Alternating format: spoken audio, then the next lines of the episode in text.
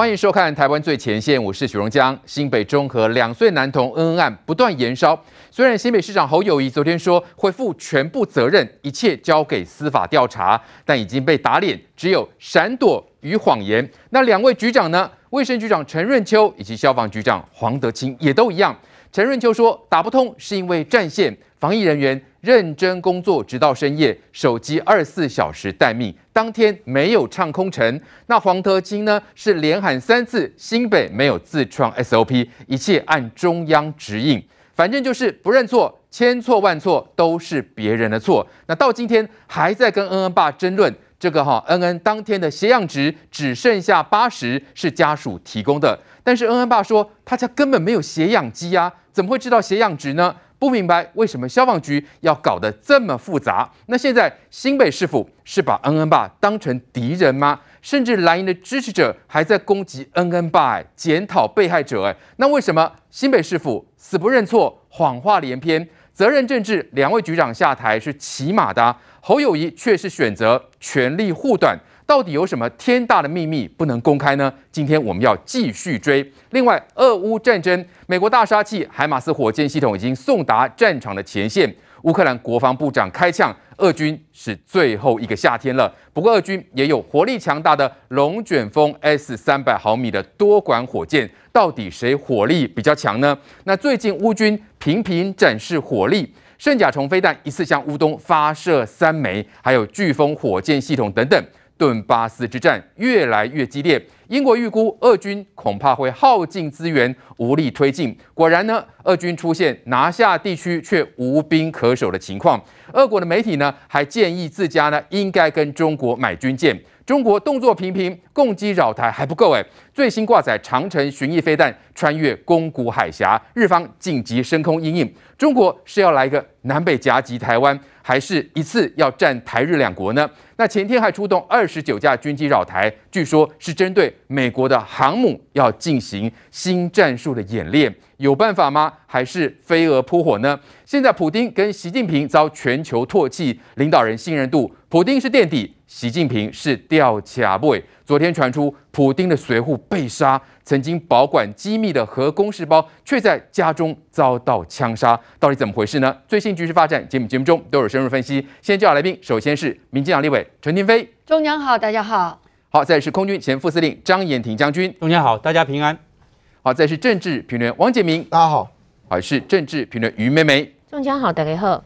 再是国民党新北市议员叶文之，中将好，大家好。政治评论李正浩，大家好。好，再是资深媒体王瑞德，中将好，大家好。好，我们先来关心到恩恩案持续延烧，新北市府呢昨天开记者会。哦，那市长侯友宜就说会负全责交给司法。那事实证明就是空话跟谎言。那现在呢？啊，还有两位局长呢，也是摊开资料啊。但是争议有说清楚吗？啊，听起来其实也是完全都把错推给别人，自己都没有错。那今天最新的发展要请教瑞瑞哥了。消防局到现在还在跟恩恩爸争论那个血氧值，哎，说血氧值是家属提供的，但是 N 二八就说啦。他家根本没有血氧机啊，而且他老婆也没有说这句话。那到底消防局现在是在打什么算盘？是要把责任推给家属吗？很遗憾的看到了这个案子，明明诚实以对就是最好的上策，结果呢一再的出现很多不可思议的这个事件啊。那么今天呢，我们从这个录音档里面听得到。所谓血氧值八十是从录音档里面听到的吧？那么救护人员他想尽办法在救，所以他脱口而出一个血氧值八十。那血氧值八十是谁说的？那么恩恩爸爸觉得非常的讶异，那到底是怎么回事？因为血氧值如果是九十三、九十以下的话，就可能会陷入昏迷了。那么现在呢？新北市消防局说是家属提供的。嗯，好，这就是罗生门了。为什么呢？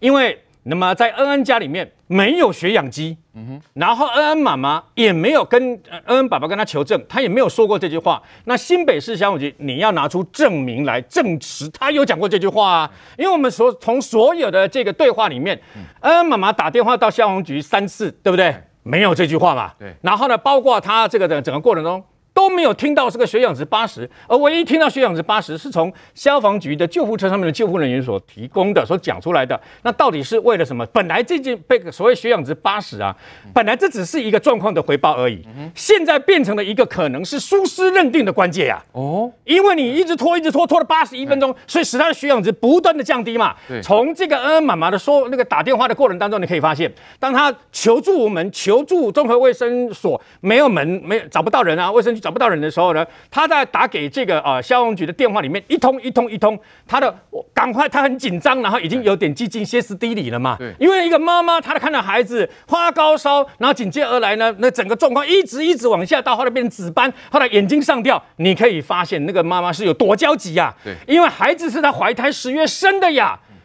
每个为人父母的人，我相信每个妈妈都可以理解为什么恩恩妈妈会那么呃这个焦急，为什么这样子啊？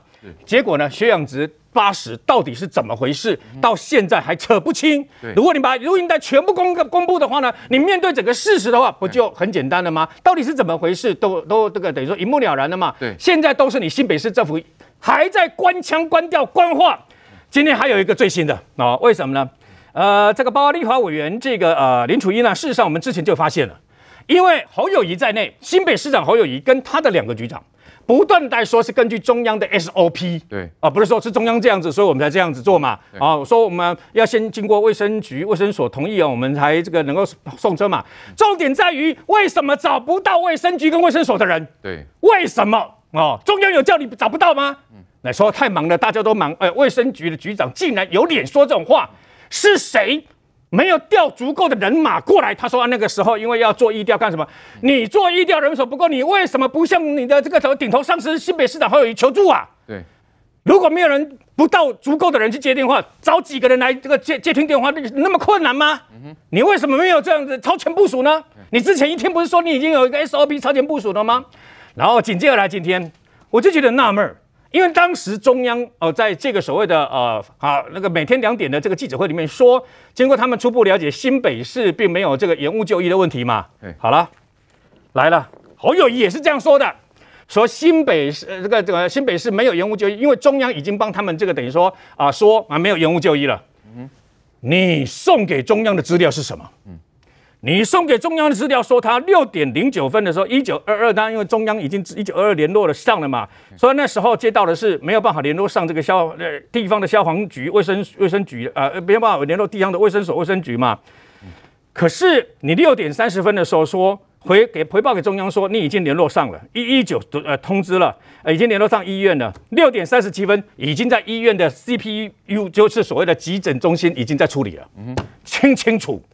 六点开始打电话，你回报的是六点三十六点半就已经联络上，六点三十七分已经在那边了。不对啊，七点二十一分才坐上，七点多才坐上这个救护车去啊。是谁把这不实的资讯资料送给中央的？办哦，伪造文书很简单。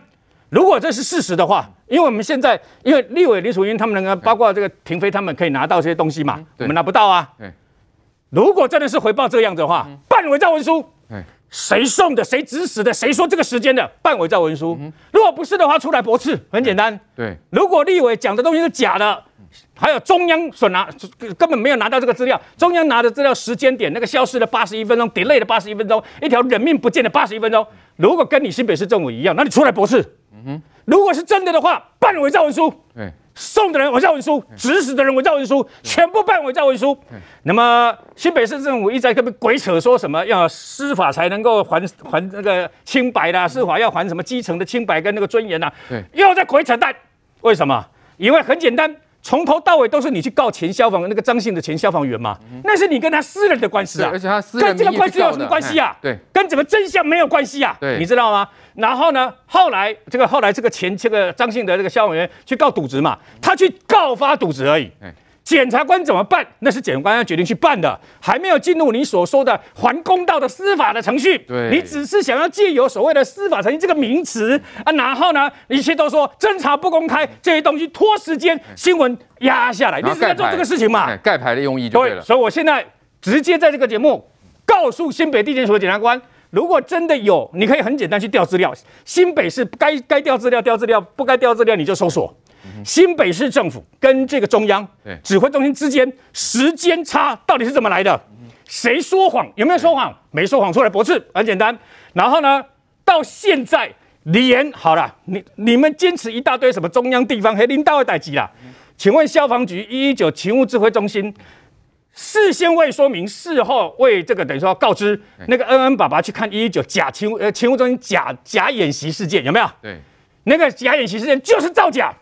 到今天没有一个人出来道歉，没有一个人下台负责负政治责任。对，你怎么可以这样做？他们不认错，不认自己错哎。今天不分蓝绿，这个事情跟一条人命有关系。这一本《镜周刊》的这个报道里面所有的内容，告诉你的是什么？告诉你的是，一个两岁小孩子的人命，就在一个官僚官腔官调、无能还有互推的过程当中，就在哈哈的呵呵那个笑两声的冷笑当中，一条生命就没有了。今天还有国民党的立委怎么说？说竟然说啊，只有恩恩恩的命是命，别的命不是命吗？当然不是，任何一条生命都是生命，都必须很宝贵，都必须救他。对，而是因为。为什么官僚可以杀人？一条不应该死的命，为什么？因为你们的官僚，你们还认为侯友谊还有那个脸说一切由侯友谊市长负责？你要负责什么？一条人命你负责得起吗？对，我们现在只看到，包括新北市长何友谊，还有两位这局长，消防局长跟陈瑞秋，完全都是。推诿卸责，完全没有展现那种责任政治。如果说这两个单位是有问题，起码这两个单位应该要调查，但没有调查，或者说这两位局长应该要下台，但也没有下台，因为他们自己觉得并没有错啊。那到今天都还在跟当事人恩恩爸在争论呢。来，这个郑浩，我们说这个消防局，照理说他们应该最了解急救的过程，对，所以那个血氧值在争论。为什么要说是家属提供？难道家属提供说八十？那消防员在当下救护就认为是八十吗？他们救护车上面不是也都有仪器吗？也也可以应该要在呃当场要测量才对啊。那所以呢，争论这个到底目的是什么嘞？不是，我觉得争论这一点意义都没有吧？我觉得他只是想转移焦点嘛，对不对？有的搞得大家就去吵来吵去，说你家有没有血氧机？我家有没有？上面有没有测？不重要吧？我们听到那个对话记录上面，他就已经说血氧值是八十了嘛。嗯、你吵这只是说要转移，哎、欸，最上位卫生局没人接电话的焦点而已吧？嗯、这才是大问题吧？你卫生局第一时间有接电话，我管你血氧值是八十九十，但是恩爸会觉得是是在诬赖啊，对吧？他觉得是不是赖给他？对，那恩爸他心情就会不爽嘛，就会觉得说你干嘛赖给我？我家连血氧气都没有，我怎么知道我家小孩血氧多少？这是一个。第二个，就算我家有，我跟你讲八十，难道你不用再测吗？你要测完之后才知道八十吗？第三件事，就算我跟你讲八十，那你记录本上要不要写？也得写嘛。你记录本没写就是没有嘛。你们赖说谁给你谁给你没有意义。我把这件事情重新理过一次哦。我觉得撒了一个谎就要用更多谎来圆。卫生局长陈润秋真的今天终于破功了。他说当天居格数是全国最多，需要做疫调。电话不通是因为占线，哎，他讲的，对不对？对，我们还把它写在电视墙上。换句话说，他医调电话跟送医急救的专线电话没有分开，这个是你的大问题，哎，对，你怎么可以把医调电话跟送医急救专线没分开？他通通混在一起了嘛？对吧？如果照他说法是这样子啊，对，那这是一个非常大的行政疏失，哎，疫调是我要一直打，一直确认，一直确认，东确认西确认的，我当然知道医调很辛苦。可是，当你要求，就算他们还在这边争执说不是全国独创啊，我就问：好，很多县市都有要求要通报卫生单位才能派车。那既然有这样的要求，你卫生单位难道不用专线吗？不用专人吗？哎，他的说法是专人跟专线都没有，是疫调的人负责疫调电话跟负责接呃疫情通报电话，然后派车，有可能吗？那个要分开哎、欸，当然分开嘛。是紧急救护，那个不得了，那分秒必争的、欸。你你你三岁小孩都知道分开，就你现在讲这个，表示你撒一个谎用更多谎言嘛？你我我跟你讲，西北政府不可能没有分开。如果他绑一起的话，马上去告渎职，对不对？他一定分开，可他没办法解释为什么他的紧急通报专线没人接嘛，所以他只好拿意调来圆嘛。对，就是撒一个谎，要拿第二个谎来圆。就说他们很忙。忙到没办法接，对，但是又说电话二十四小时待命，对，所以这件事情是第一个。你卫生局长陈瑞秋，你已经变康，你出事了，你这东西就变呈堂证供，现在绝对可以告你。我看你是公然说谎，还是你里面真的是把它绑一起，这是一块。第二个消防局长，对不对？他说新北市没有独创 SOP，我们也把它写出来了。对，即为及时哦，可以联络一一九与卫生局，对不对？他讲了嘛？问问题卫生局就联络不上嘛？一一九也联络不上卫生局，嗯、然后呢，恩恩妈妈也联络不上卫生局嘛。那你现在公安讲说没有，有没有有没有独创干干什么东西？我不在乎，我坦白讲，我不在乎你有没有独创，哎，我在乎的事情是，既然你要求要由卫生局同意才能派车的话，那你卫生局就要接电话。对，这很简单吧？我事实就是打不通，对嘛？就是而且不是恩恩妈妈打不通，是一连消防局也打不通，一一九的亲子中心也打不通嘛。对不对？我觉得这是很好理解的嘛，都在胡说。第三个是侯友谊，侯友谊说司法调查应该由公正的第三方来厘清事实，调查完后责任会扛下来。他在混淆什么概念？法律责任跟政治责任。对，法院调查是法律责任，最后如果有法律的疏失，一个都逃不掉。可是现在我们在谈的是政治责任，一样调查有所谓的司法调查，也会有所谓的行政调查。调查，司法调查调查是法律责任。行政调查调查是政治责任，对，侯友宜在拿法律责任来糊弄政治责任呢？他混为一谈。对，那他有没有行政调查？有，哎，现在状况是有嘛？哎，他说有个内部报告嘛，对嘛？有个内部报告嘛？对，这才是问题嘛？那内部报告他不能自己决定吗？对啊，所以我觉得这是他在混淆嘛。所以我一直看这个案件，你说里面有没有人为疏失？有，可是你如果一开始就诚实面对这个问题，道歉。然后呢，该记过记过，该下台的下台，你绝对不可能演变到现在这种状况嘛。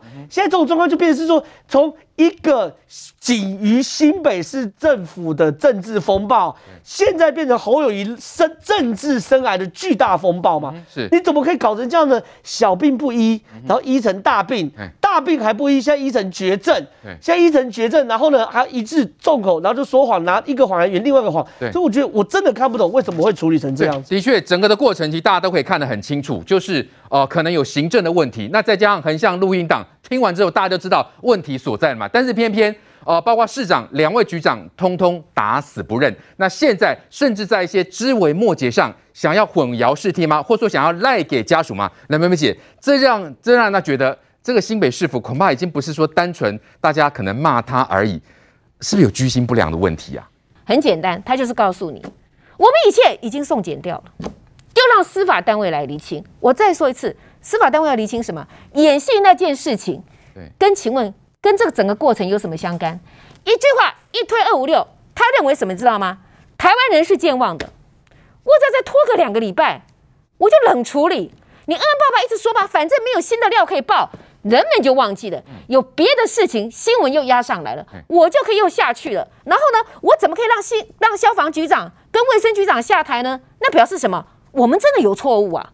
我们真的是认错了，我们真的有疏失，不对啊！我们一切都按照中央啊，是中央给的指引啊，我们没有错啊，赖给中央啊。然后呢，现在呢，其他我们追究的问题，他就在给你生一个所谓的血氧机的问题，让你来转移焦点。甚至于更可恶的是，有一些侧翼，或是有一些人现在在带什么风向，责问恩恩爸爸，你们为什么不直接冲去？你们直接冲去不就有救了吗？你让一个受受害的家属、被害人、被害人再承受伤害，他恩恩爸爸已经是万箭穿心了。之前他们怎么说恩恩爸爸的？你就是绿营的同路人，你就是带风向，你就是想选举，你是不是想选立委？不是这样子吗？现在又继续来讲，你就是一个不知道事情、不知道处理事情的父亲、父母，你们怎么让着自己的孩子看成这样？你们不会爆出去、冲出去？那这一切都是在帮他卸责。好，所以我们看得到是。新北市政府他为什么要这样子？侯友谊他长久以来说实在话，他的形象是他的资产，他塑造是一个什么？一个有温度的，对不对？一个刚正不阿的，一个铁汉柔情的形象。他领导的新北市政府是超前部署的，是高满意度的，是大家都认为很好的。而且侯友谊是被寄望是未来要成为一个有可能的二零二四的潜在的总统候选人。所以，如果领导一个新北市政府都已经是满目疮痍了，你的超前部署根本就是超前摆烂。不客气的讲，你的所有负责到底，根本就是演戏到底，对不对？你所谓的一肩承担，根本就是死不认错。那我请问你啊，这些东西如果再追究下去，真的有人下台负责了，大家看清楚这一切假象以后，他不就破功了吗？就算今年他选上市长连任。请问他有未来的路吗？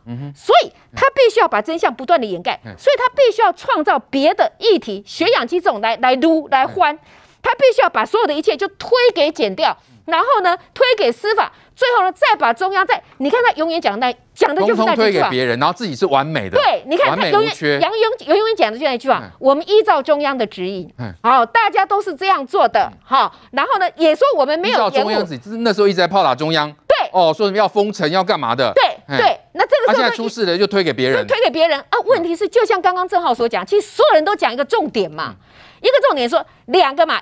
中央本来就有讲，你意识不清，你呼吸困难，你喘气，你就直接应该要送医了。对，送急就同步嘛，就送了嘛。哈。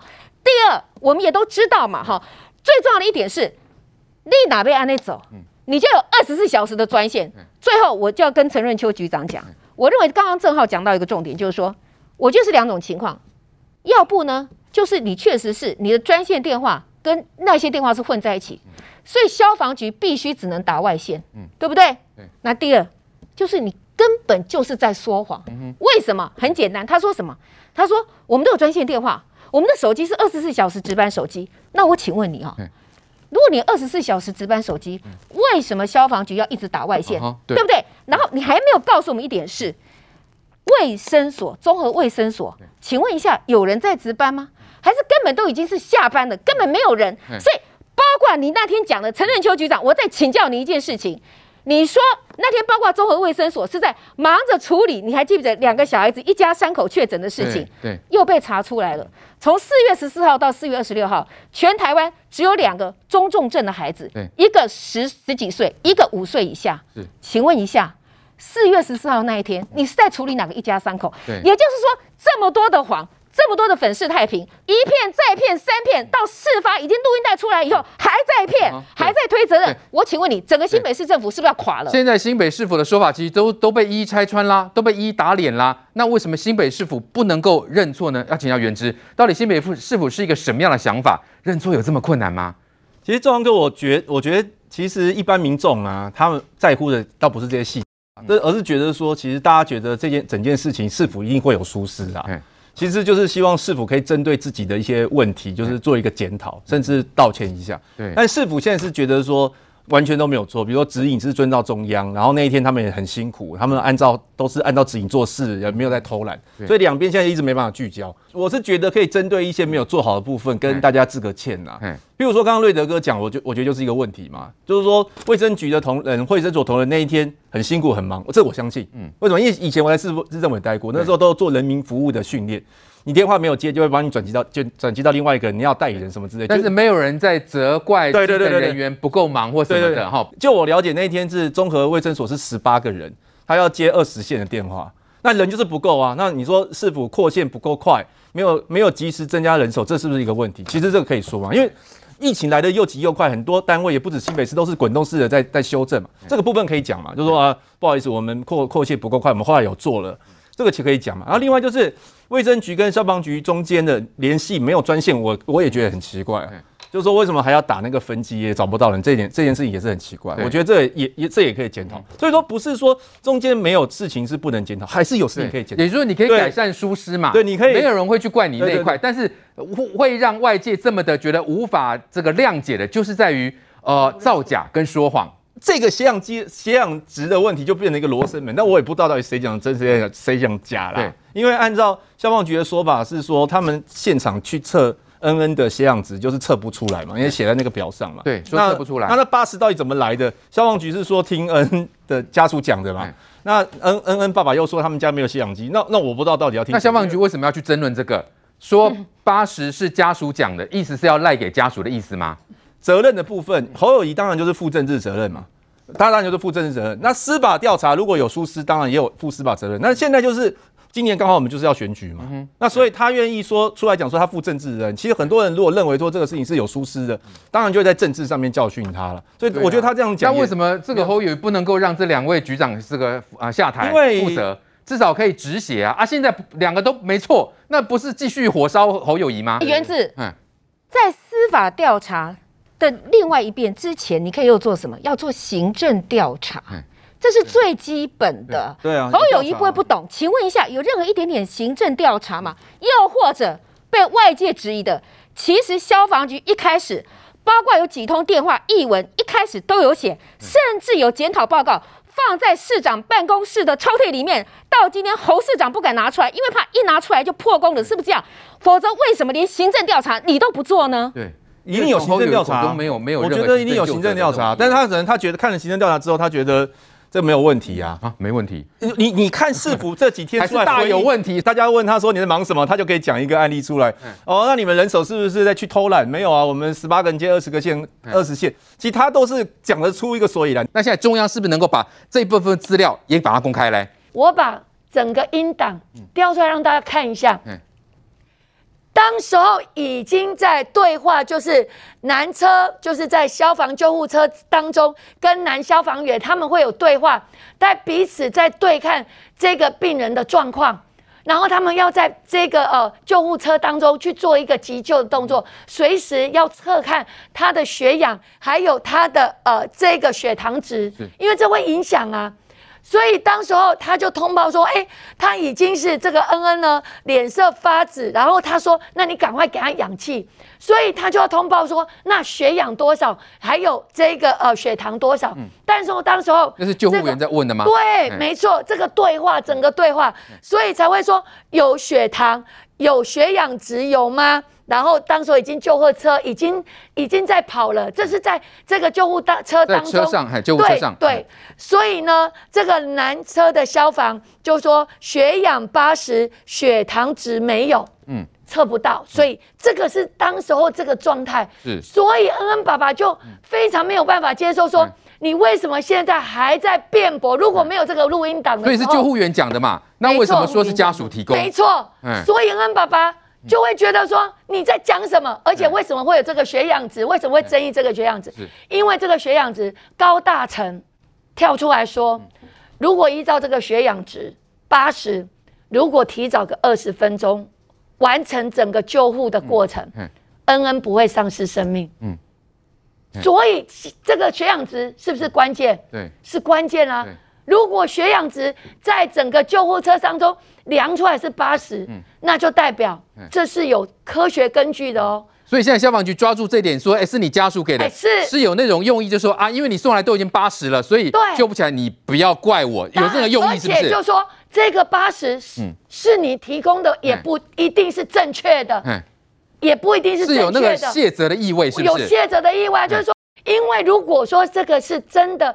在这个资料提供的话，在救护车当中，这是有数据的。可是恩恩的爸爸他拿到恩恩的相关的资料，里面是什么都没有，是一片空白，也没有血氧值，也没有这个血糖值，是，所以造成了今天如果未来要控诉是不是政策杀人、官僚杀人，这会有国赔的问题。血氧值重不重要？血氧值八十很重要，所以今天整个过程，还有我必须说，刚刚。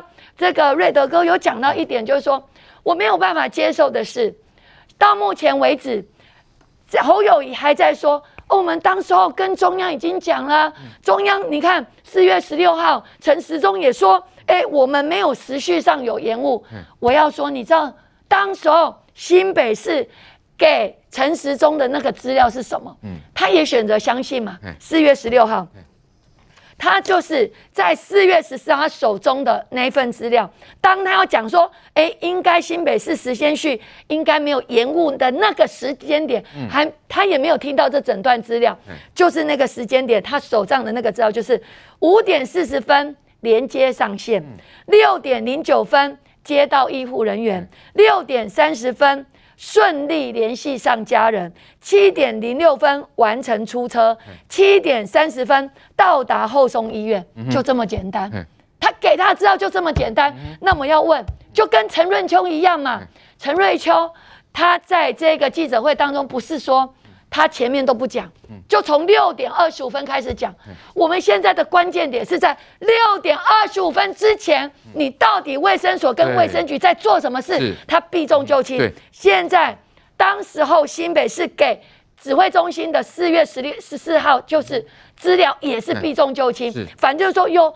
你看看这个时间序，当然陈时中说啊，如果照这样时间序有在处理呀，他有没有给他说？没有啊？造成指挥中心误判，对啊，因为他给的资料就这么写，没错，他又没有写说啊，当时候综合卫生所没有人，没有接电话，没有派车，他没有解这一段呢。所以我觉得说，今天新北市政府从头到尾，如果昨天陈润秋局长，你今天站出来的时候，你说啊，我们的同仁都很辛苦，可是，在一般跟紧急救护当时候，因为没有去处理好，而造成这个 case 的 loss 掉，而造成这个不幸的事件，我深感抱歉，或是道歉。我相信你。大家会对你会认为说新北市政还有一点良心，可是，在昨天居然没有，还是说。把责任推给基层人员，我们现在没有讲基层人员的问题，对，都是侯友谊，你把基层人员推到前面。我们要讲的是，你在整个 SOP 居然一直混在一起，把一般跟紧急救护混在一起，包括原资刚刚也都一直把一般跟紧急救护混在一起。我们现在要讲的，为什么这个紧急救护的案子，包括指引里面都跟你讲，只要紧急救护的呼吸意识已经不清楚了，你就是要同步。同步同步联络卫生局嘛？对，同步没有所谓的前后。来来，杰明哥，所以看起来新北市府是一路扯谎吗？那到现在还在想方设法要推卸责任呢、啊？对，我其实不知道为什么他们这些人要做出这样的无耻的事情，真的不可思议哦。我们就谈一件事情好了。当然，我们并不是要怪基层，但是我要说一件事哦。这疫情已经两年了，今天所有紧急事件也不是今天发生的。上次英国变种病毒攻进新北市的时候，新北市就已经知道说，如果发生重大的这个这个病的时候，状况是非常糟糕的。欧盟孔的疫情还没有阿法的厉害，当时的侯友宜这整个过程当中应该了解所有紧急救治的一个重要性。结果呢，经过两年的时候呢，电话这段内容是这样子哦，啊，那你就请他再等一下吧。现在医院已经没有床了，你还接这句话吗？多冷酷无情啊！那时候的这个恩恩妈妈早就已经说小孩子已经紫斑了，状况很严重了，结果还加个嘿嘿。那结果就被这个人家踢爆说，其实当时双和医院还有空床，这件事你要不要解决？怪不得外界说一句话说嘛，侯友谊跟这个医院的横向联络是有问题的，为什么不检讨呢？我这么说，八十真的很重要，八十是一个非常致命的数字哦。一般来说，救护员把这个人进到这个。这个呃，就救护车的时候，其实他当时就会做一个紧急的一个助理。如果他今天呼吸困难，立刻就给打这个氧气。如果他血血脉低的时候，赶快让这个血压稳定。他其实在过程当中都有做这个事情。我不可思议哦！以现在救护车所配备的这些内容，竟然血氧值查不出来，脉搏查不出来，什么都查不出来。嗯、对这个东西出来的时候，这个、对这个生命真相就是都无法测量哎，这个到底怎么回事？你，你觉得这个？我我我想所有的救护员的朋友们，好，全台湾的看到这个数字，他们一定会觉得不可思议。而且这里有一个很大的问题是，恩恩的爸爸说，第一时间所看到是用手写的。为什么最后变成打字的？这打字跟手写中间又隐匿什么样的事情呢？不可思议，因为八十的状况已经代表你的身体器官出现问题，八十代表是延误就医的证据。所以换个角度来说，你说什么打打不通是战线，然后你们说这个紧急的专线啊，手机都有开机，刚才也都说了这些，你在这个会议上，在你的这个记者招会，你都不敢讲。陈润秋，事实上当时是不是有人打电话给你秘书？你的秘书也没有接听电话，是不是当时有打电到卫生所的这个所长的这个专属的手机？这所长也没有接电话。你要回答这个问题哦，就把通联记录叫出来就可以了嘛。当时有没有开机嘛？你都不敢讲，为什么？因为事实证明一件事，这两年的训练对于新北市是一片空白。那刚才有人说这是政治问题，不。人命关天，不能用政治问题或者司法问题来解决，因为这个事件凸显一个很重要的事情是新北市是不是官僚杀人？如果今天被这样定义是官僚杀人的时候，你还敢让你的这些官员留在位置上面？这个我们这样讲白，恩爸也说一句话：侯友谊就由选民来做投票嘛。但是你的这些官员他是负有政治责任，出事下台本来就很正常。而且你知道吗？我觉得让我们最遗憾的事情是什么？侯友宜呢？他在说这件事的时候，他讲了八个字，叫做深感愧疚，另外是全部负责。那我想说，哦，你讲深感愧疚，我想说这个事情你们真的有承认你们错了？就不是你的深感愧疚，是你们横向录音带被放出来之后，对你们的员工、对你的部署产生到不良的影响，这样的遗憾。这叫做遗憾吗？我不能理解。原来你从头到尾你没有遗憾，而且我们这样说一句话说：来证明我一件事情：当时真的有十八个人接二十通电话，真的有十八个人可以接二，证明一件事，因为我们都知道哦，十八个人他只能接十八通电话。如果今天别的电话没有办法接的时候，那两个电话应该是会有声音的，会有接听的声音，他没有。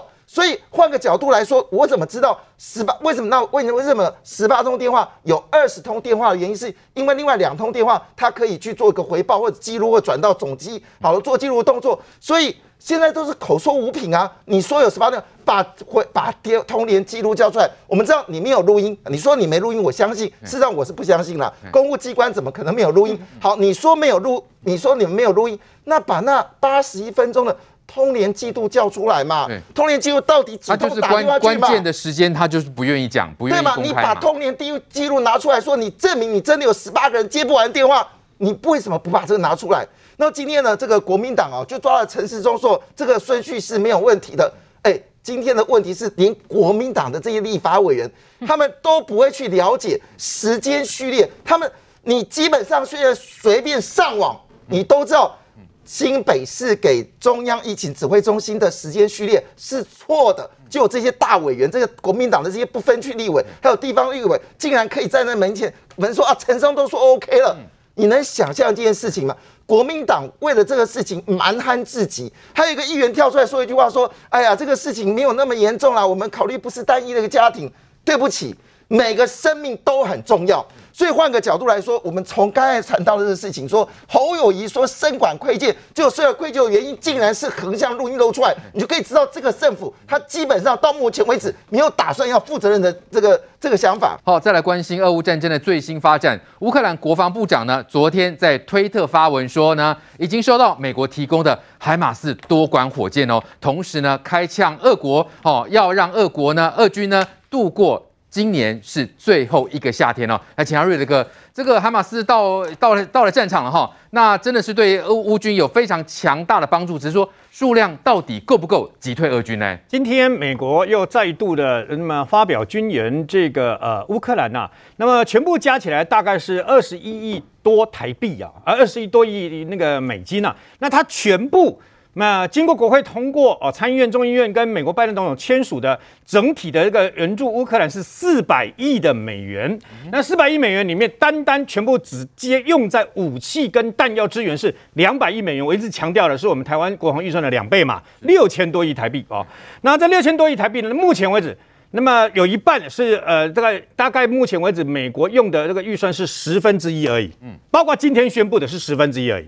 那今天又宣布是四辆的这个海马式的火箭系统。不过要注值得注意哦，美国现在跟以前的做法不一样。以前是宣布了以后，然后再开始训练啊，运进去，对不对？对。今天在宣布的同时，已经运进去了，已经送到了。哎，对，也就是说，那么经过这个长达几个礼拜、三四个礼拜的训练，海马斯火箭弹的这个乌军的啊相关人员呐，都已经。训练完毕了，然后呢，四辆的这个啊海马式火箭系统也都已经进到前线去了。哦，我们看到蛇岛啊，蛇岛不是被多管火箭嘛，然后梆梆梆梆炸的一塌糊涂等等。对，是有四组就对了。对对对，它是有一组，那个是一组的能力就有那么强了。是啊，一组打蛇岛只有一组啊，那这能力那么强，应该没有意外的话，应该是从敖德萨打过来的。好了，大概因为敖德萨距离那边大概七十七十几公里这样的，六七十公里啊，他打得到。然后呢，那么除此之外，之前四组已经进去了，已经在。前线，我研判应该在乌南，也就在呃呃，可能已经到了这个，包括呃，在攻的利尔松那附近啊，现在不是一一直往前推嘛？是那所以呢，现在在公布的，今天在公布的四组，总共有八组。不过这八组不是问题啊，问题是美国的保证，美国的保证，它的火箭弹，因为我告诉各位，它那个。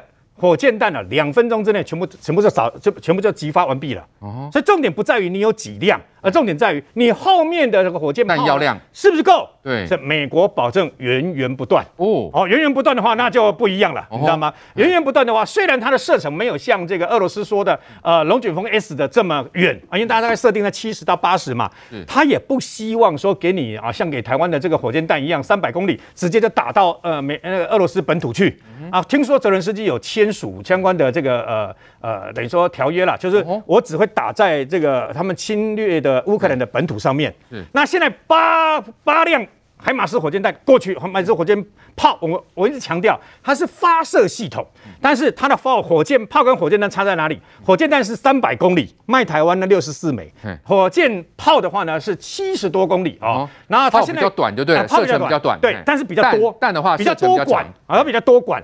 然后如果你是这个三百公里呃三百公里的话，就就一个一个载具大概两枚左右，因为很大哦。然后它这个比较多管，然后它现在重点在于源源不断的提供。那今天包括今天所美国宣布的这个呃相关弹药里面呢，一五五公里的榴弹炮，不是现在 M 乖乖乖已经给了一百二十六呃一百二十六部嘛，对不对？后面的今天又加码，全部加起来超过三十五万枚了。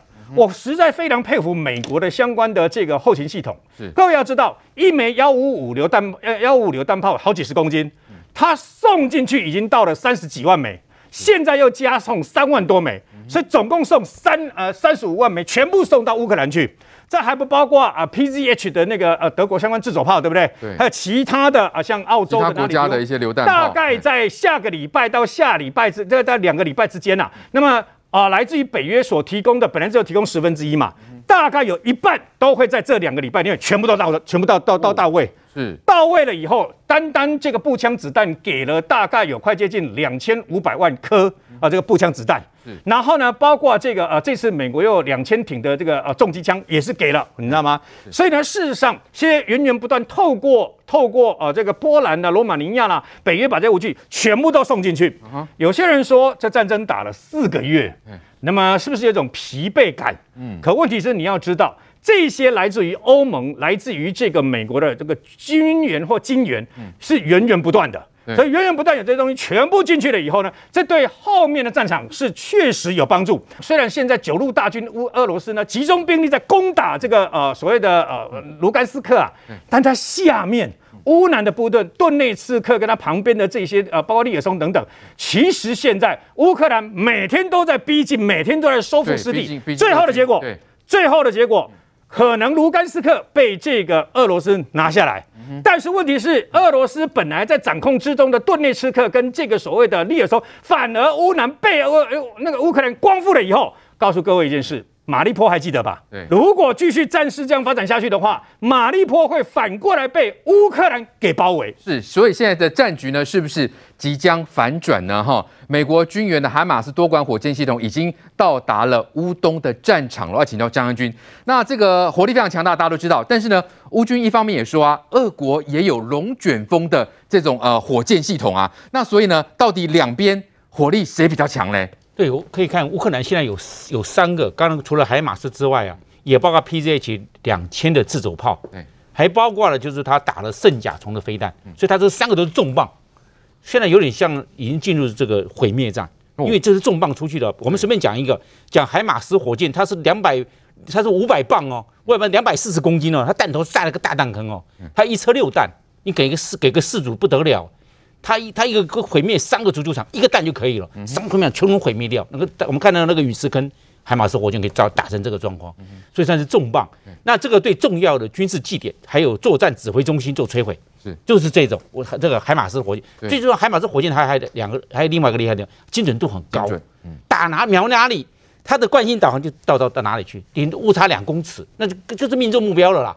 但因为它毁灭性非常强，两公尺就是命中目标，是。这个没有什么弹道误差，所以你看它这个一车六弹，而且它非常的机动，它快速，它跑得非常快，它载着这个一车六弹在跑，跑了之后叫做。开始装了新弹，对，所以这一个我们讲，所以这个一组如果在乌南，三组在乌东，那就不得了。哦。那这个整个是毁灭性战局，应该是可以反转。诶，它是靠靠这个火力，所以它的就是一个是它射程射程大概七十公里，美国没有给没有给它很大射，它也不要那么大的射程，因为它战场就在就在乌东地区，七十公里绰绰有余了。是，你说打到两百公里那没有意义，两百公里打到俄进去了，他就要对他的乌克兰或顿巴斯、卢甘斯克跟顿内斯克这两个是把只要锁定俄军的阵地，锁定阵地重要阵地，因为它是重对重要阵地做摧毁。对，小目标他不要。那另外一个就是我们讲到的 PZH 的这个德国的这个这个这个话也不得了，因为它机动非常快速，这个它一车可以挂六十弹，它它够长，然后它这个就是也是精准度高，因为德国制的东西我们会知道，德国制东西都是这个科技的水平，科技的含量非常的高，非常的精准。那它这个东西它的唯一的是射程。它射程就比较短一点，四十公里。嗯哼，四十公里，它也是做面的打击哦，它不是做点，它是面的打击。所以它你看看，它现在给它的这给乌克兰的都是面的打击，不是点的杀伤、点的摧毁，所以变成毁灭战这个状况。那刚才刚才那个中将有提到的圣甲虫飞弹，这是不得了，因为它一颗一这一个弹呢、啊，两公吨，弹那个。弹弹体非常大，打起来跟超大的，跟雨是。对，你看我们看到这个一次发射三枚，那个发射三枚不得了。你看它现在哦，看起来很壮观。对，非常的壮观。你看这个东西的，这固态燃料才会这个，嗯，固态非常浓烟，你看到没有？它喷出来。第三枚，你看它还没有发射就开始冒浓烟了，对，然后整个这样出去。因为为什么？它因为它吨位非常重，这个一出去的话，这四千多磅。两公吨的这种炸药，这种这种一毁灭性，那不是重要军事据点呐，那整个的一个面的摧毁。对，这个他你看他打胜仗，这个本来的时候是前苏联，嗯，他做的，因为在乌留在乌克兰，他经过检整之后，你说你看他在发射的时候，你看他还没有发射之前，他的浓烟先出来，对，已经在冒烟。哎，就是是固态燃料，你看到没有？用固态，固态燃料比较稳定，但是问题比较稳，比呃可以放得久，比较不你灌充液体燃料的话，是。很容易锈死，很容易引火引火，有点火花会。会爆炸，对，那固态燃料是比较稳定，嗯、那比较稳定可以又可以放得久，你但是它，但是我们可以看得出来，它一上去三，妥善点百分百分之百哦，三枚冲出去哦，对，不会说、欸、有一枚哑弹卡在那边，然后对，这这个冒龙烟没，这这是有士兵在守卫，要守卫，因为那个地方重要是重要阵地，那旁边就有人，那个拿的是刺针飞弹，很简单，你看到刺针飞弹可以很简单，细细长长的，那刚刚有个士兵拿那个，是我看到他拿那个瞄准刺针飞弹，瞄准仪刺针飞弹。这个乌克兰呢，除了有这个海马斯的这个多管火箭，对，还有这个 PZH 的两栖的自走炮，再加上圣甲虫，圣甲虫，圣甲虫打得远了，可以打一百四十公里。它最常又重磅又又那个又那个，而且反弹系统有时候对它无效，因为它就它的极端的因素是五倍因素。其其实今天我们可以发现非常多的画面了，就是说。呃，现在看起来乌军这个蓄积的火力还蛮强健的，包括还有这个飓风的这个呃多管火箭系统，对，也也都也都出现了，也都要给他。所以现在看起来乌军的火力真的还不小哎。对，因为西方因为不是光是美国给他，对，刚才讲美国给他，德国也给他，这个东西哈、哦，有点点像海马斯，但是是俄国的龙卷风这个这个火箭炮哦不一样，它是里面装的是子母弹，是。它里面七十二枚弹，嗯，它一枚一枚弹两公斤多，对。两公斤就整个散沙这样开来，哦，对，而且它那个弹管非常的长，非常长，对，呃，也打得够远，嗯，这个可以打八十公里，嗯，但是问题是它是子母弹，是杀伤面积，它一打开就散，整个散开，一枚弹哦，大概可以摧毁八个足球场，一个，你看它那个整个弹，我们可以看出来，它整个车上是一车十二弹，嗯，一车十二弹你乘以八，大概九十个足球场哎，是，它整个足球场，它整个一出去。十二弹穷凶齐射，九十个主场统统毁灭。哇！因为他打出去是子母弹，我们看说散撒弹，他他一颗弹在空中一爆，哗，整个散开，散开，你看整个田野都是弹坑，他人员杀伤，这个重视在人员杀伤，所以俄罗斯也被人重磅，也被人重磅，两个都是重磅。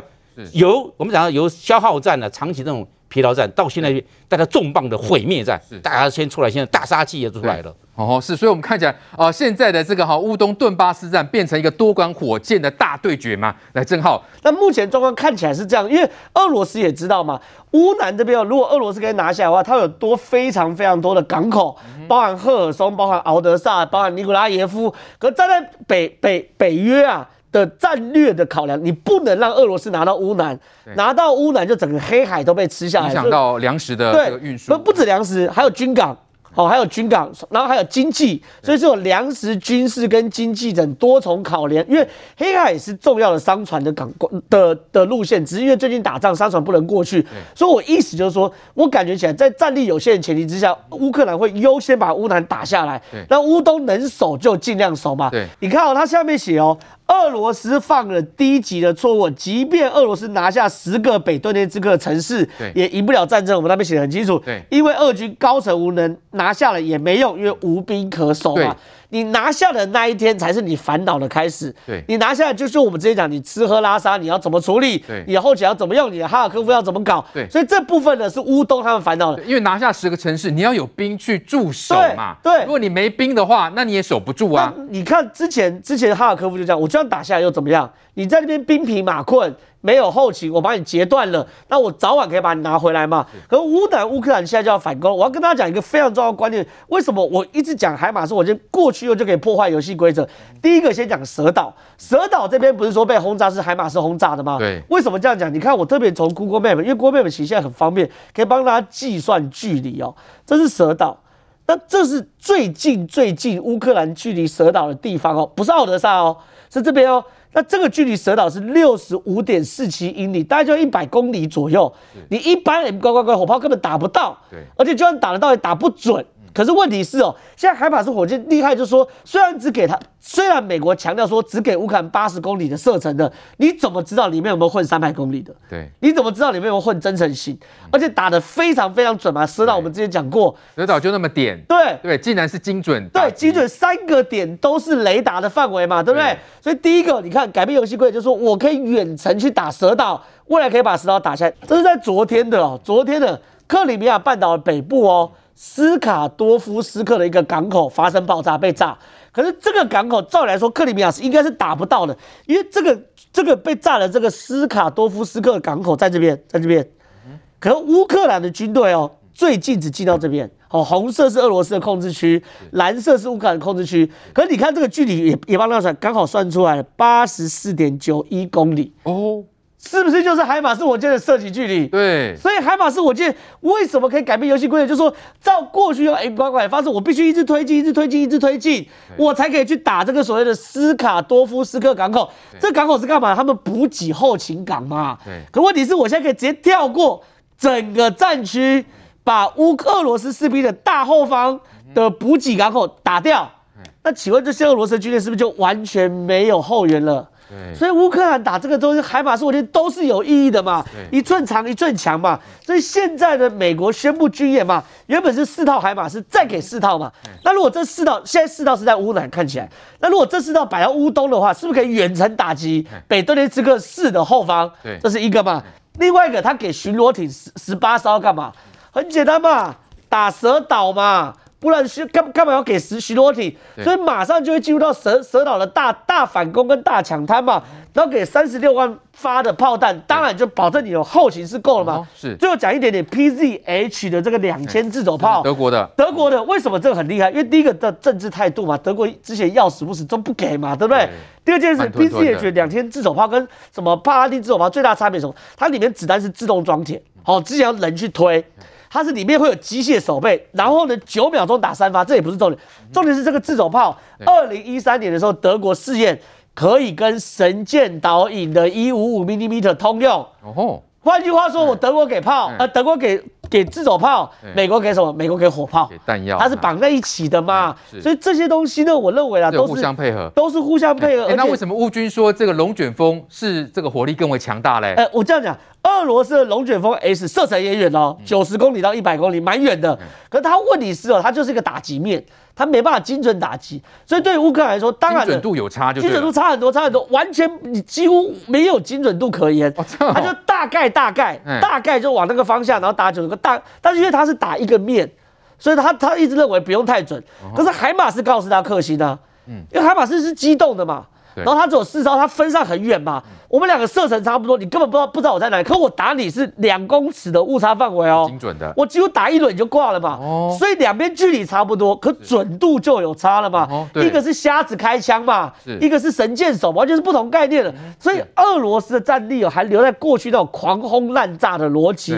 可美国为什么要进入到精准导引？哎，这个就是差别。是关键就在于精准导引啊。那现在呢？呃，俄军是不是面临哈资源不断的耗竭？所以英国也就这个啊、呃、这个评估嘛，他们恐怕会耗尽资源而无力推进。那现在呢，俄国的媒体也在建议啦，他说呢，他们的船呢正在不不光彩的沉没啦，所以呢，应该要减少他们俄罗斯的自豪，然后向中国订购军舰。来，杰明哥，对，跟中国订购军舰。但是我记得我们前两天有讨论过，哎，巴基斯坦就在抱怨中国的军舰呢，飞弹射不出去，也无法瞄准呢。对这件事情，其实他们的这个新闻在说的时候，就他们一个叫做记者这样的一个新闻，他们说啊，这次这个莫斯科这个下这被沉没，基本上是一个非常不光明的事情哦。那当然，他也是暗指一件事情说，以现在俄罗斯你在造舰哦，基本上已经不符合现代的需求。他们就说啊，这个中国的这个舰，这个呃这个巡防舰呢，是俄罗斯要需要的。那我知道这两边你来做个解读啊。第一件事情呢，当然这也就告诉一件事，黑海舰队现在数量可能已经慢慢的遇到问题，而且他们防空能力很差，因此呢，他也不太看靠近岸边。到底被打掉几艘啊？现在已经打到十十二艘、十三艘，这数量可能在未来情况下，只要靠到岸边，很可能就被击沉。所以呢，这个情况下，他当然就没有办法在补充新的战舰的情况之下，某种程度在暗示中国，你是不是应该把你的战舰卖给俄罗斯？其实这种一种讯号说，哎。现在我们需要战舰哦，中国你要卖给我们。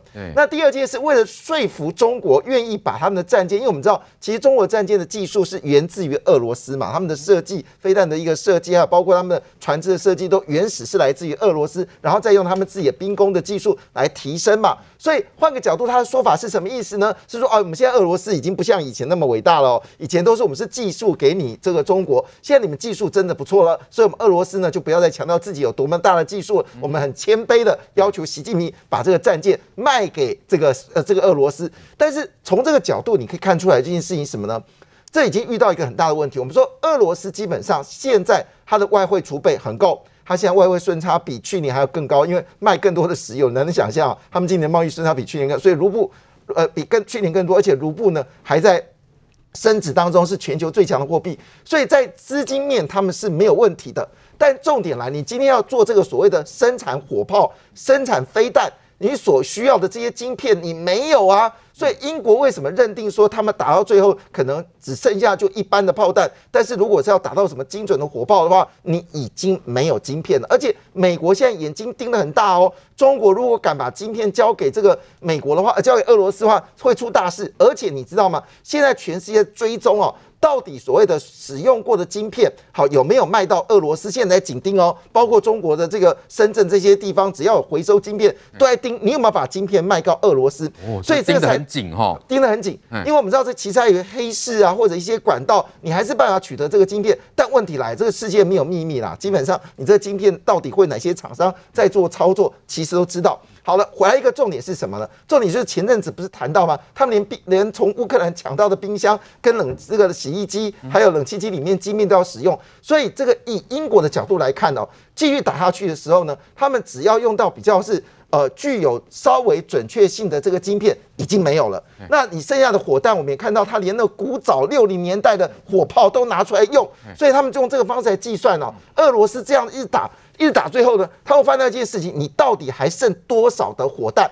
好，那谈到这件事情哦，其实我觉得乌克兰弹药越来越少。如果再碰上海马斯火箭这么高精准，真的只有挨打的份。乌克兰为什么这次特别把龙卷风拿出来哦？其实它某种程度，因为事实上我们知道，美国已经很慷慨了，给了很多海马斯的多管火箭。可是呢，事实上跟乌克兰所要的数量呢，还是有点距离。所以呢，虽然你已经给我礼物了，但是对方还是有一个蛮大的。你意思说，那提特别提。这龙卷风代表就是说我还是需要援助啊！对对对对对，就是说他们你给我我很感谢，可是对方还是很强。嗯，以你美国这么大的国家，怎么可以容许俄罗斯的火箭炮在这个呃乌克兰撒野，对不对？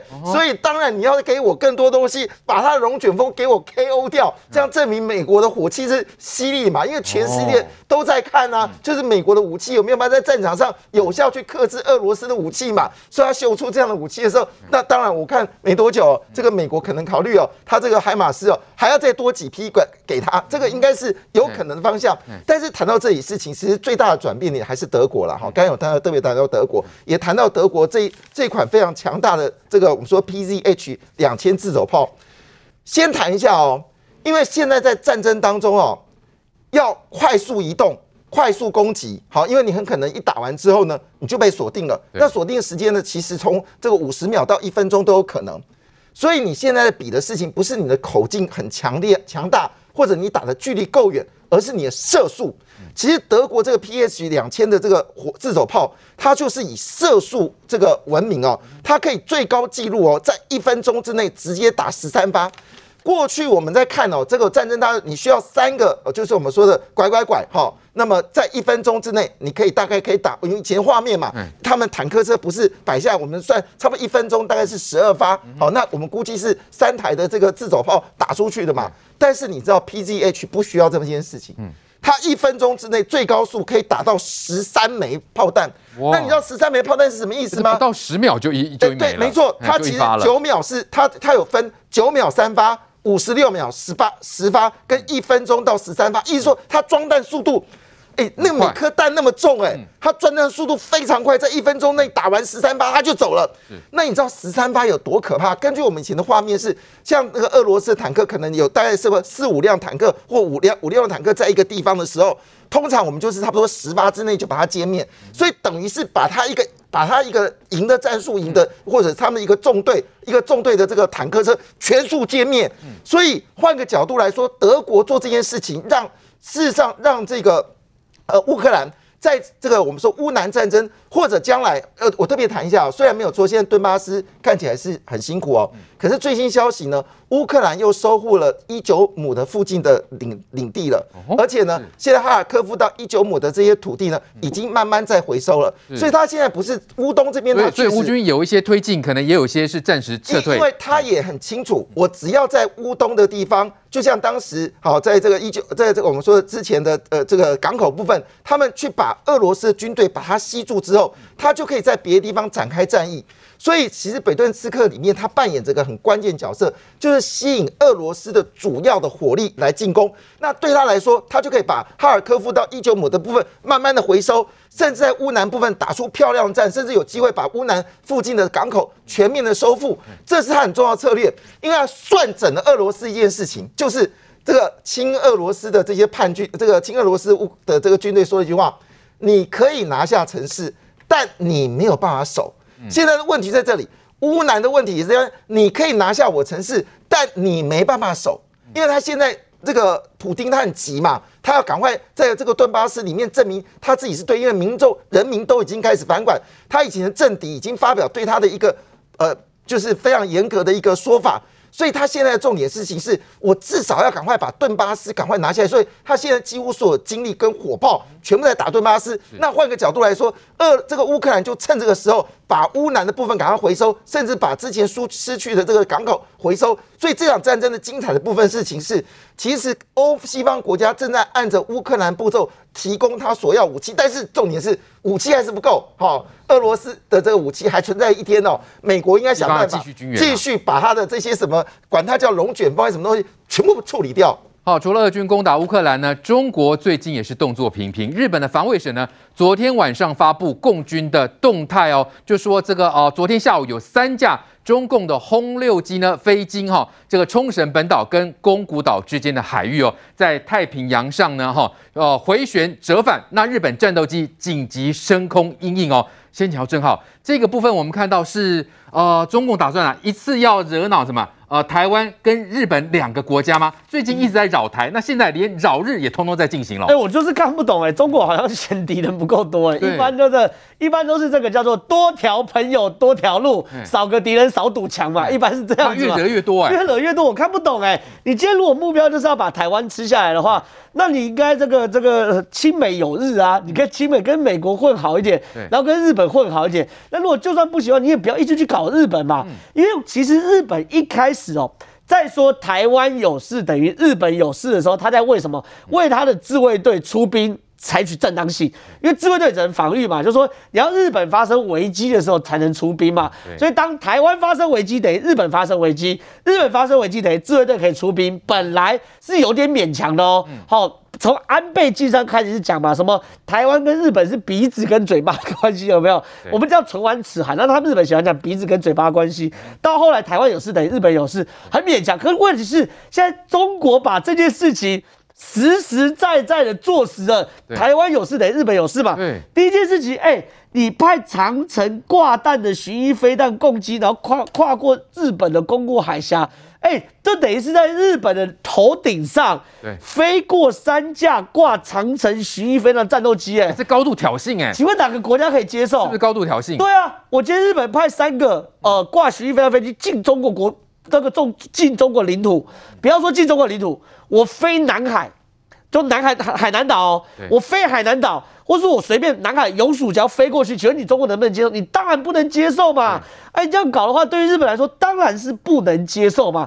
所以现在日本现在越来越强硬嘛，对不对？而且中国不是只有这样哎、欸，他前两天是干嘛？派他的军舰绕日本一圈，对，而且还跟俄罗斯合作一起绕日本一圈，一起绕，对，对啊。哎，那我就问了，如果今天是日本的军舰去绕海南岛一圈呢？或者台湾的军舰去绕海南岛一圈呢？你中国会不会生气？会吧？那你这些都是赤裸裸的挑衅嘛，对不对？可是问题是哦，最近我们台湾西南空域是蛮麻烦的，以前是在西南空域绕一圈就回来，可是现在是整个飞过台湾南边到台湾东边再绕回来。现在讲是什么？他要演练新战术嘛，要对抗美国航母的干预嘛，对不对？因为轰六 K 嘛，上面在对舰的飞弹嘛，那你演练对美国航母干预，那我想问一个简单的问题哦，今天打仗，美国想定是航母过来台湾海峡吗？根本不是哎、欸。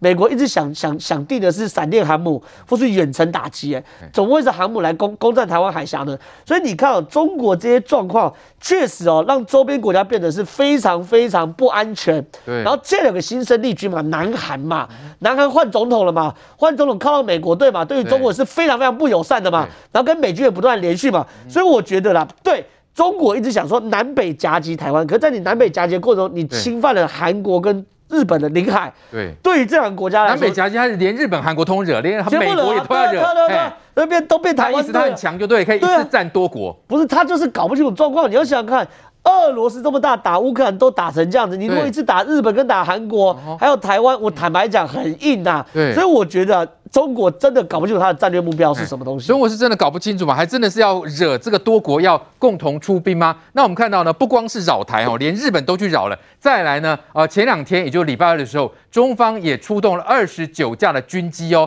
从台海中线以南的空域就进入台湾的西南空域。要请教张将军，这个部分呢，《环球时报》有说他们正在演练哈、哦，对抗。美国航母可能的干预哦，所以呢，用这种军机要对抗航母，这是什么样的战术嘞？那我们知道啊，就是南机北舰，它战机啊，就经常在我们的西南空域或东南空域做活动。南机嘛，北边的话用军舰，你看有军舰穿越什么宜兰外海啦，什么飞弹驱逐舰跟飞弹护卫舰，动五两跟动五六跟跟动五六 C 啊，它整个过来这样子，然后穿越东公海到第一岛链的外面去了。那它这样子的话，它的攻击，它这个。上面挂了长剑十，有的时候长剑二十，它可以打的打到最远最远，改良型可以打到两千五百公里。你看它出去大概两千公里就打到关岛了。你看它这样子变成，不仅是对我们了，它也变成反介入还区域者对抗美国航母干预。这个长剑十或长剑二十啊，它是高次音速的这个长程巡弋飞弹，一样可以这个对舰，一样对陆。可以对对对对陆地做打击，我们可以看得出来。然后它又它还搭配的最重要是搭配的我们讲到的运二运油二十空中加油机。我们看看运油二十空中加油机，它有时候也带着这个东西。为什么？因为它要打进更远，运油二十空中代表它要飞。它这个有，它现在目前总共有六架，这个叫空中加油机，它可以最多可以大概在六十公吨的油量，在空中对那个它的歼击机还有轰六轰炸机做空中加油，飞得更远，然后回来之后再经过空中加油再飞回去。所以这代表它要这个滞空时间更长，哎，留空时间更长，更长的这个空中的攻击，对，航程更远这样的设定，对，航程更远。你可以看到空中加油线很清楚，你看到没有？旁边对的是歼十六歼击机的空中加油，中间那一架是说逆中战机歼二十，对，它，一个中间是硬式加油，旁边左右是软式加油，那个线可以看得出来，对，增加它的航程，护卫它要掩护。那增加航程是打算飞到哪里？打关岛打。我们讲打航母。哦，因为航母要特别，你看他他如果出去了，他是中国想法什么？那我这个可以出来，那你航母是不是要更远？嗯，你航母更远的时候，对。台湾的这种火力资源，就是要这个把它赶出去，把它推出去，往外推，或空中加油就往外推，突破第一岛链到第二岛链，对对对，把它，然后甚至可能攻击美国的呃关岛、关岛、关岛或者塞班岛，还有天宁岛。还有一个就是它的航母打击群，你不管林肯号好也好，或雷根号，或者美利坚号，它一看到是空中加油机出来，空中的它会向后向后后撤，它就是这个，所以还还搭配空中加油机什么，让航程更远。然后这个轰六轰炸机它有六个挂载，那最最少它还包含里面弹仓还有还可以挂，外面先挂六枚长剑二十，是。打两千五。那那如果是它出动，它是要出动六架。六架的话，你挂各挂六枚的话，可以挂三十六枚。是，你看它火力。那那那这些这些火力是足以对美国的航母造成威胁。美国也可以，美国那个那美国它的每个航母舰载机也很多，它舰载机很多都是这样子，没不是说航母摆那听你打的，不会的。美国航母 F 十八还有 F 三十五出来，那不得了哎！它如果倾巢而出，会造成空中的话，会变成变成中共的这个轰六轰炸机哈，孤军深入了哦，进入它的圈圈去了。因为这是一个，这是一个包络线，大家彼此在推的，这是个战斗圈。这当他这个战斗出来的时候，你非要退了，因为它美国也有我们讲到长城空对空的飞弹呢，专门打它嘞。那你这样的话，变成你中共的轰六轰炸机跟它的掩护机孤军深入，那孤军深入被它的战略。那共军的想定是想说是要这个迟缓美国航母可能驰援台湾，是有这种想定吗？也就是说，因为航舰上我们看到美国舰载机也非常多啊，所以绝对可以给这假设有二十九架这个他们的所谓的战轰机、战斗机等等也也可以，就是他们的那样的一种想定到底是怎么样？也大概两个，第一个可以可以迟滞它，阻滞它，哎，让它的让它迟滞跟阻滞的让它向外推移。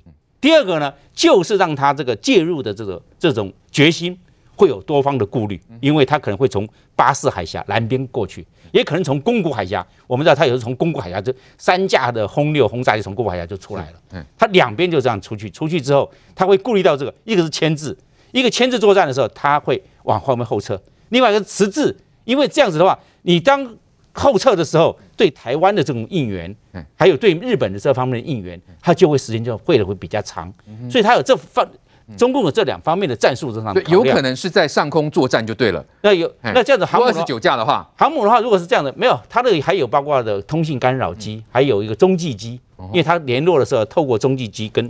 指挥中心联络，这样指挥中心才可以把全班的这个空中的态势图看得很清楚。然后他这个中医都要飞，这些都是辅战机种。真正比较重要的是轰六轰炸机，第二重要的是我们讲的歼十六，是这个是空中的掩护的战斗机，战斗机群要出去。那对这只要针对这两个就可以，其他辅战机种只是。一种联络、联系，还有反潜的功能，甚至还帮忙一些空中预警。张军，你刚刚说可能孤军进入这个呃美国航母的这个哈这个可能射程范围等等，有可能形成这种飞蛾扑火的局面吗？哎，会有会有这种状况哦。而且我们知道美国航母打击群呢，它这个作战经验非常丰富。嗯。而且 F 十八 A，我们知道 E F 十八它的作战半径是非常大的，航空母打击群它是它是机动的，而且美国的这种起降架势非常的快，它电子弹射每一分钟是一架。十分钟十架次已经上去了哦，它已经在空中形成了，而且美国也是空中加油，美国是机对机和空中可以空中加油，它航程更远，那超过一千公里，那这样的话换句话整个做压缩，整个航母是个移动式的机场。对，移动的空权可以向前做移动，它还有空中伸展的，它还有自己空中伸展的力量，不是光只是战斗机？它包含它旁边的护卫舰，还有对空的火力。所以想要攻击美国航母没有那么容易，没那么容易的。美国航母你注意看，美国航母从二战以后没有被打打击沉过的，没有，任何战争航母都完胜。它整个航母的训练，在它的科目，在它的配套，还有它整个火力的分配，在非常成熟了。它因因为它运用非常久，对，在波湾战争还有伊拉克战争是，还有我们讲的阿富汗战，阿富汗是内陆国家，哎，他怎么航母也过去？没有，航母起飞穿越地中海直接到。那特别是美国航母，他们的战术演练应该是经验非常的丰富。哦，对于可能不管你是几架的这种啊战斗机，或是空中威胁，都应该有能力去予以应付。除除非是饱和攻击，哎，饱和攻击就是我们讲的它的东风导弹，从从从外太空到内太空，然后垂直下来。是，所以这种它比较顶，比较，因为它这都已经是极音速了，大概重返。从大气层重返到地球的时候，最多一对移动目标的到九倍音速，是九倍音速比较难难防，是这弹比较难防，对飞机好防，是还有它所发射的强强震强长剑十巡弋飞弹跟长剑二十的长城巡弋飞弹，因为它速度小，只有到零点六五马赫，零点六五倍音的音速，而且它飞的高度高。到五十公尺，五十公尺一百五十英尺，那高度高，容易被拦截，所以它比较防的这些机，对来讲威胁不大。长征巡弋飞弹对来讲威胁不大，比较威胁大的是这我们讲的导弹，东风二十一，是东风二十一、东风十七这种导弹他会怕，因为这种导弹。最后面终端导引的时候是已经高次因素了。来来，瑞哥，所以怎么看这个中共所谓的演练新战术，对于美国的这个呃航母的威胁有那么容易吗？还是飞蛾扑火，以卵击石嘞？刚刚这个张将军已经很明显的讲出来，两个海峡，一个北部的宫古海峡，一个南部的巴士海峡嘛。刚好在台湾的上面跟下面，对，南北，也就是说，事实上，它一方面它要突破啊这个所谓的第一岛链，第一岛链从韩国、日本，然后台湾一直到菲律宾，那么他要突破第一岛链，告诉美国说，你这个捆龙锁捆不住我，我一定啊一定能够突破第一岛链到太平洋去，直逼你的第二岛链关岛，要不然关关那个所谓的呃关岛快递是怎么来的？哦，那他的目的在这里。另外一方面就是。他也要演练有关于，那么到到时候要封锁台湾的时候，他该怎么做？他的辽宁舰、山东舰，包括福建舰，然后三个航母集团跟可能的洞洞四的这个呃相关的这个航母啊，也就那个号称可能有是核动力的那个啊、呃、航母，目的也是要把台湾的北。东南全部封起来嘛，阻挠你美国跟日本来相关协助台湾。万一他要攻打台湾的话，那么这次三架的这个轰六 K 啊，其实轰六 K 没有这个等于说呃歼十六了，没有这些歼呃歼击机的这个保护的情况下，一下子防空飞弹就把它打下来了，没什么了不起。但是它所携带的鹰击飞弹是很棒的。它的鹰击飞弹事实上也可以说是这个航母杀手。中共的飞弹呢，我们有雄二啦、雄三啦、万箭啦、天弓啦等等啊。那他们的飞弹呢，大概是哦这个鹰鹰击飞弹。霹雳飞弹、巨浪飞弹哦，这个从潜艇射的东风飞弹，我们常听到的到，东风二十六、东风二十一，包括长剑飞弹跟防空的红旗飞弹啊，这个中共因为防空或者是空对空啊，霹雳飞弹啊，或者是这个等于说像鹰击飞弹等等啊，它有各式各样不一样的名称啦。那么只要不是用核弹头，其实就是一颗飞弹而已。哦，重重点就来了。那么他一直在这边导弹呢、啊，像他二那个二十九架次打我们的这个台湾的西南角，又绕到我们的东南角。哦，那大家就要注意注注意到一件事，他这样绕过来的一个结果呢，他又出动他的运油二十，运油二十空中加油机，事实上不是第一次在这个骚扰我国了。为什么呢？他去年十一月就来过了。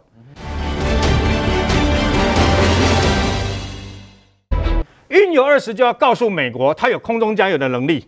你要知道一件事哦，美军因为在这个南海跟啊、呃、西太平洋没有据点，它的据点是在这个日本嘛，所以呢，事实上它的空中加油廊道在什么地方？在我们的兰屿跟绿岛的外海哦。结果中共有一次竟然派他的歼击机靠近这个呃相关的这个美国的这个加油机啊，这对美国来讲你是挑衅我。嗯。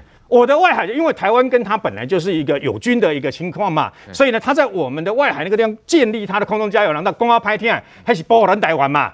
可问题是，他无故靠近，那对美国来讲，你就是这个进行一个挑衅，对不对？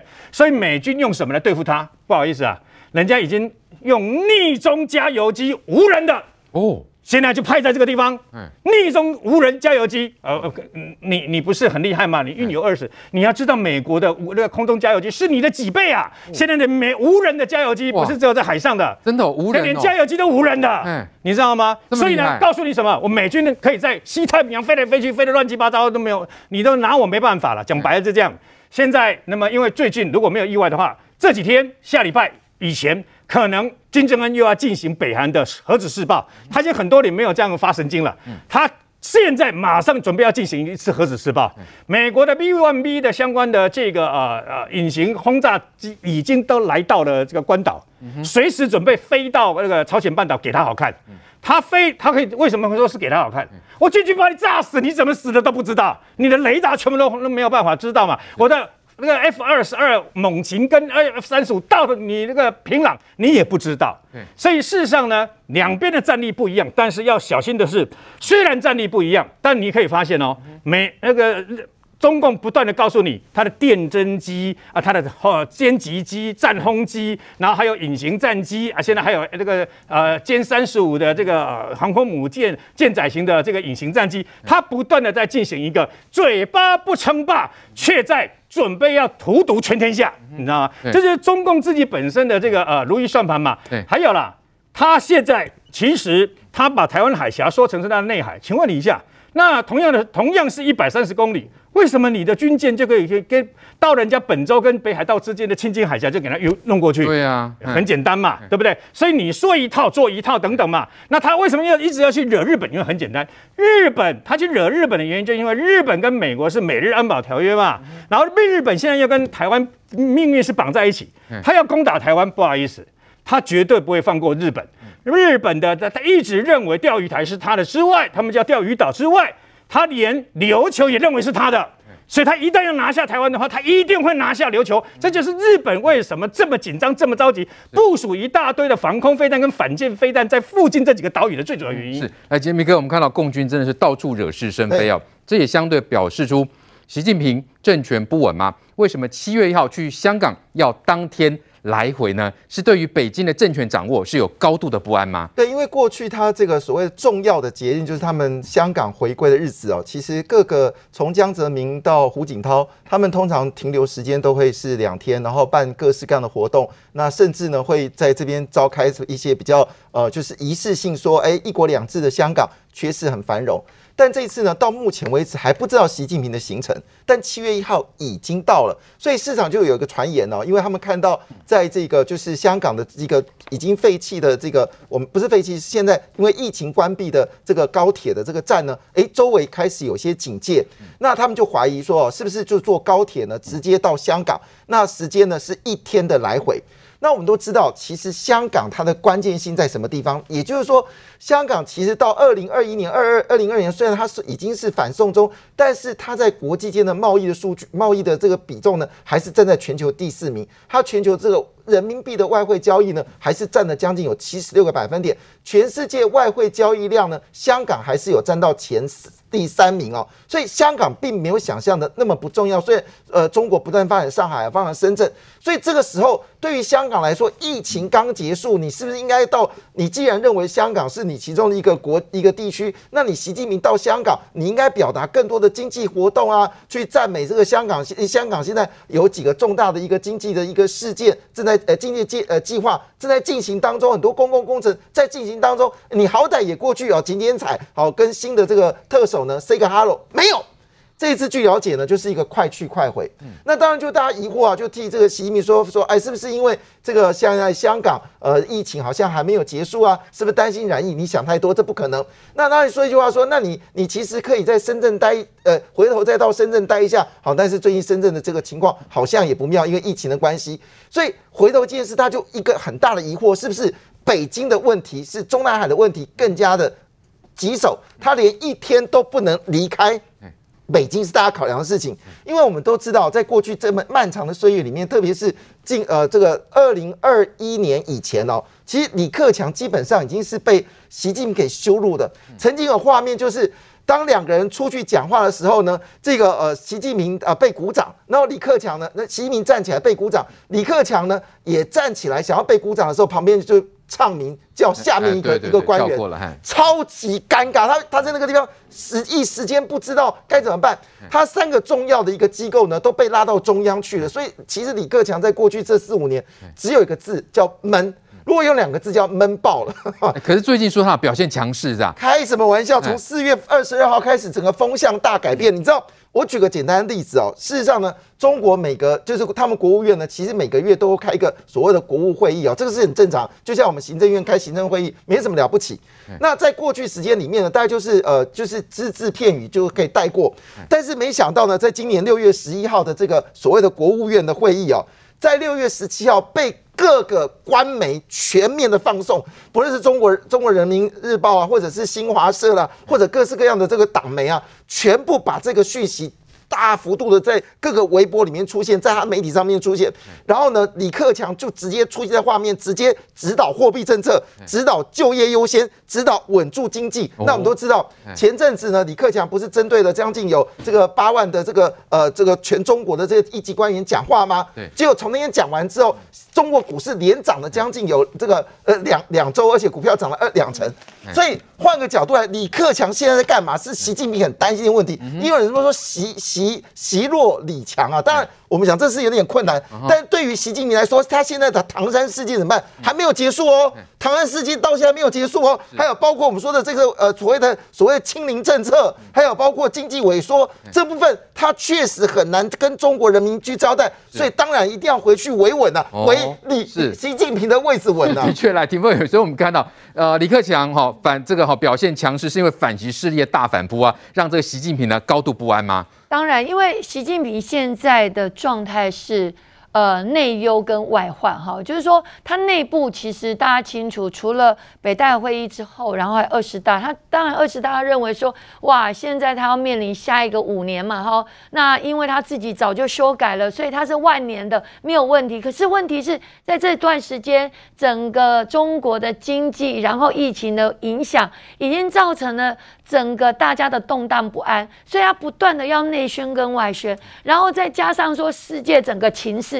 他不断的在搞一些动作，然后搞其他国家。我们看到，呃，刚刚我们讨讨论对外挑衅嘛，对不对？对啊，对外挑衅嘛，挑衅台湾、日本。没错，台湾、日本不是台湾、日本哦，加拿大也有，澳洲也有，都是这样子。然后在东海、南海，美国也给你提醒了，哎，你不要。成为世界麻烦的制造者哦。尤其现在俄乌之战之后，大家对于这个氛围是更紧张哦。所以世界各国慢慢看得到习近平的一些野心，所以也开始在集结这些力量。呃，所谓的不论是第一岛链或是印太，大家集结这些力量，就是要强压，提醒你。所以现在为什么呃，连这个习近平，其实他们本来逢五逢五，大概这个呃香港他们就会有三天，这个领导人就会到香香港，然后有三天的这样的巡视的行程。可是为什么到目前为止，七月一号，习近平还没确定说他自己？要不要去？然后怎么去？当然，现在可以说是疫情了。他说：“哇，香港如果在第五波这个所谓疫情爆发的话，那可能就会取消。为什么会担心？重点是你对香港做什么？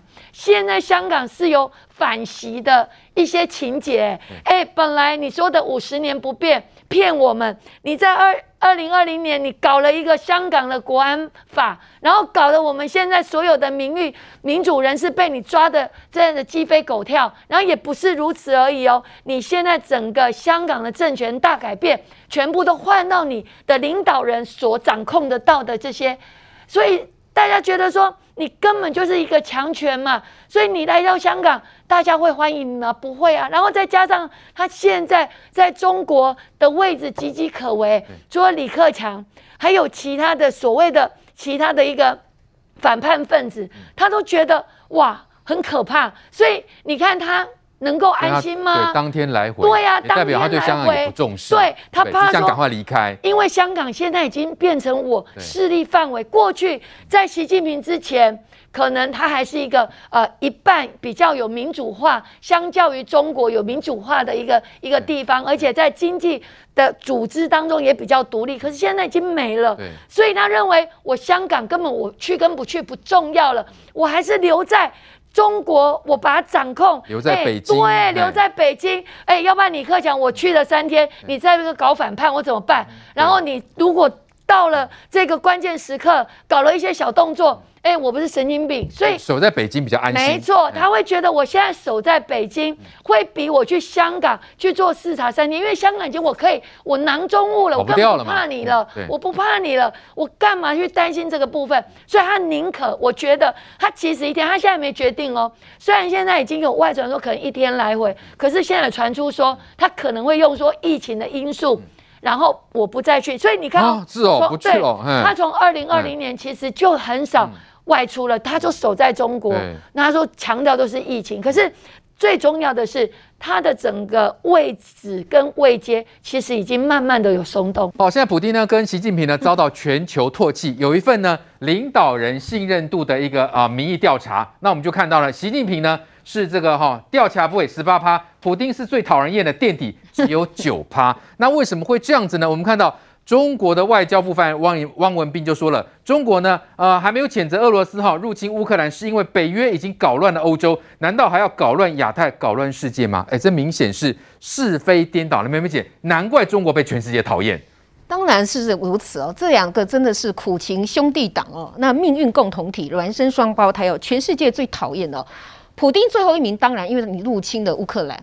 那习近平倒数第二名，十八趴啊，那其实也不意外，为什么呢？事实上哈，呃，我在讲最近四月份，美国很有名的一个皮尤研究中心有一个一个民调出来哈，你知道吗？百分之六十二的美国人认为中俄合作联手是最大的威胁，嗯哼，然后呢，百分之六十七的美国人呢认为中国是主要的威胁，百分之八十三的美国人呢对中国是负面看法。同样是百分之八十三呢，认为习近平根本不相信他有处理国际事务的能力，都是非常负面的。那为什么？事实上，这些事情哦，从呃，像中国是疫情以来，武汉肺炎，大家想是不是你的起源地？那中俄两国这么样子背靠背联手，让大家看看得这么透彻，是从俄乌战争以来非常的明显。请问一下，在普丁发动侵入乌克兰之前，一个最重要的行程是什么？就是到北京参加奥运，对不对？然后那一次两个说互相合作，没有底线，上不封顶，而且还签了一千多亿的能源合约。所以普丁有这个底气嘛？我有钱了，我就去打嘛，打乌克兰嘛，狼狈为奸。接下来你又看得到的是，本来呢，联合国说要有一个决议，要呢这个呃俄罗斯停止入侵乌克兰。谁投了反对票？中国啊，中国要把普丁逐出人权委员会，谁投了反对票？又是中国。中国从来不说这是入侵嘛，甚至于越来越亲密嘛，亲密到什么程度呢？好，这个最近呢，在圣彼得堡的开经济会议。普这个习近平大力送暖呐、啊，说这个俄罗斯多好多好又多棒啊，然后呢谴责美国，说你们搞单边制裁，你们弄坏了世界经济，你们这个意思就是说你们会咎由自取的，所以这一些呢就非常的明显。那再加上呢，我们看到刚刚我们讲到说，你居然。美呃，中国跟俄罗斯的军机，一个出动了五艘，一个出动了四艘，干嘛？绕着日本联合军事演习，你在干什么？你中国在帮俄罗斯稳住东线吗？让你这个呃，俄罗斯能够在西线放放起手来跟乌克兰打到底吗？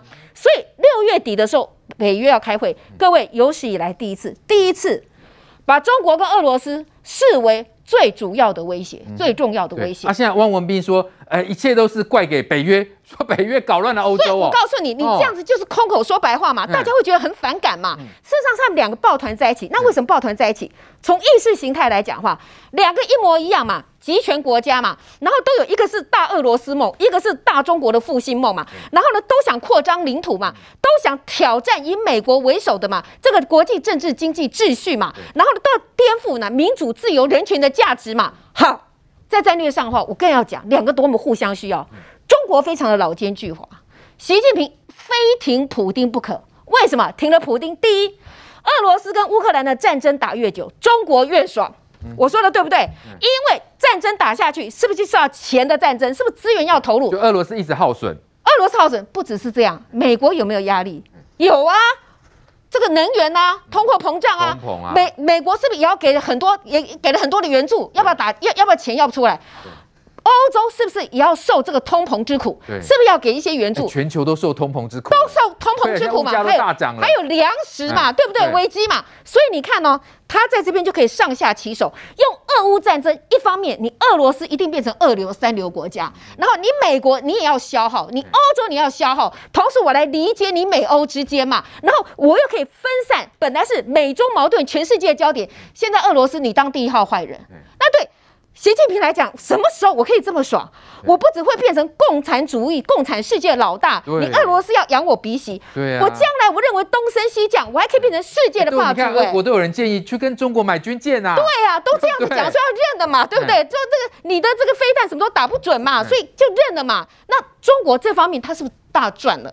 那到时候有一天真的说要和平协议的时候，比如说中国出来当和事佬。我又收割了，我不是世界的乱源，我是停止战争啊最大的推手。你看他算的多准，好，所以习近平非拱着普京不可，对不对？嗯、可是对普丁来讲，他不是省油的灯哎、欸。嗯、我跟你虽然互相需要，我需要你中国的经济的钱，嗯、我的能源粮食可以卖给你，可是我也需要你的工业的产品，对不对？所以呢，我们背靠背。可是他也看得出来习近平的用心。所以你知道普京最近很有趣哦，他在一个中东欧经济会议的时候，他讲什么？知道吗？他讲了非常老奸巨猾一句话，他说：“哈，中国是未来世界的重心。”嗯，这意思是什么？你知道吗？全世界未来都是中国做主啊，把中国推到第一线，去当全世界的靶心。尤其是美国已经认定说中国你是最大的威胁，现在普丁来认证。可是讲这话讲得多好听啊！我对我对你中国多么的肯定啊！这是拉中国下水，对，拉中国下水，所以互相拉对方下水，互相需要，互相意识形态又一样，又想要呢。推翻以美国领导的世界政经秩序，所以抱团在一起。那抱团在一起的结果，最后我们就来讲为什么最近金小胖这样蠢蠢欲动？很简单嘛，因为有你中国跟俄罗斯在背后嘛，所以这些伊朗这些核武国家也是乱源嘛。